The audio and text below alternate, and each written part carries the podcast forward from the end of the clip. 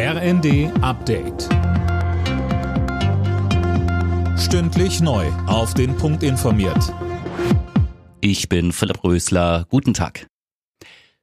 Das Oberlandesgericht Frankfurt hat den ehemaligen Bundeswehrsoldaten Franco A. zu fünfeinhalb Jahren Gefängnis verurteilt, wegen seiner Anschlagspläne, Waffendelikten und Betrugs. Das Gericht ist sich sicher, dass der heute 33-Jährige ein rechtsextremes Weltbild hat und einen Untergang des deutschen Volks durch Zuwanderung befürchtete.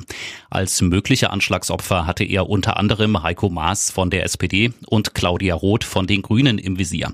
Franco A. hatte sich als syrischer Flüchtling getarnt, um die Behörde zu täuschen.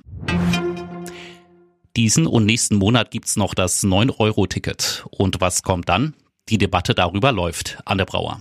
Ja, und zwar gerade über das 69-Euro-Ticket, das bundesweit für den ÖPNV gelten soll, so der Vorschlag des Verbands der Verkehrsunternehmen. Der betont aber auch, dass die Politik jetzt schnell die Weichen stellen muss.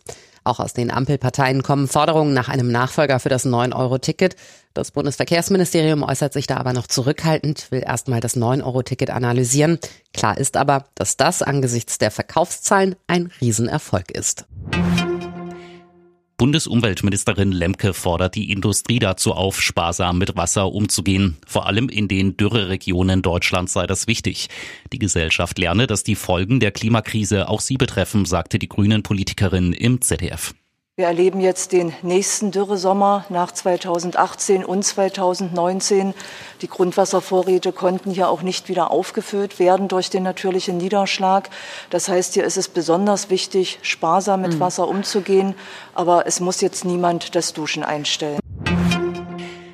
Die zweite Fußball-Bundesliga startet heute in die neue Saison. Los geht's am Abend mit dem Spiel 1. FC Kaiserslautern gegen Hannover 96. Anstoß ist 20.30 Uhr. In der ersten Liga beginnt die neue Saison Anfang August. Alle Nachrichten auf rnd.de